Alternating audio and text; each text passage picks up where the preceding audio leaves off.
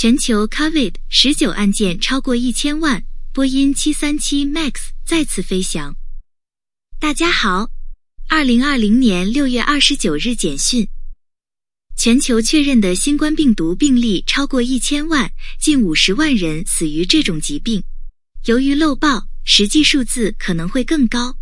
当前新感染的热点地区包括巴西、印度、墨西哥以及美国的一些南部和西部州。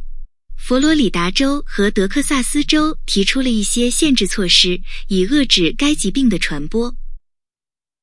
据报道，美国联邦航空管理局将于本周开始对波音737 MAX 客机试飞，以对其进行重新认证。这架陷入困境的飞机在两架坠毁、三百四十六人死亡之后，于去年三月被全球监管机构停飞。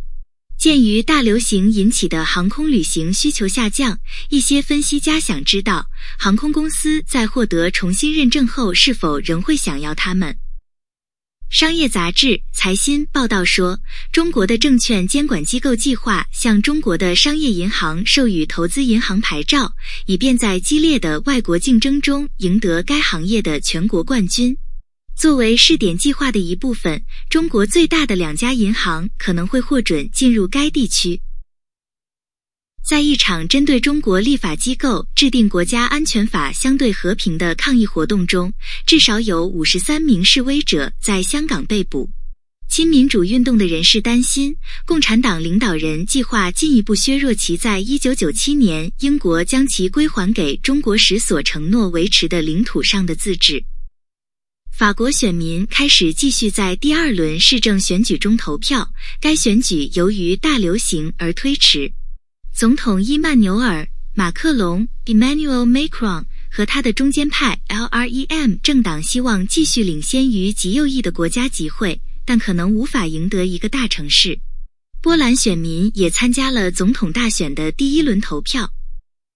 马拉维选举委员会宣布，该国反对党领袖拉扎鲁斯·查克维拉 （Lazarus Chakwera） 赢得了再次大选的胜利。这一结果被普遍视为非洲民主的意外胜利。Chakwera 先生以超过百分之五十八的选票击败了现任总统 Peter Mutharika。马拉维法官已下令重新进行去年穆特里卡 （Mutharika） 先生得胜的选举。据称，调查发现广泛的欺诈行为。麦克·马丁 （Michael Martin） 今天开始担任爱尔兰新任总理。他是一个由他的 Fianna Fáil 政党及其竞争对手 Fine Gael 一个多世纪前该国内战交战的双方组成的联盟领导人。绿党通过三项协议加入了他们的行列，其中不包括因与恐怖主义有联系而被污染的左翼政党新恩芬。谢谢收听。July 三，二零二零新闻简讯。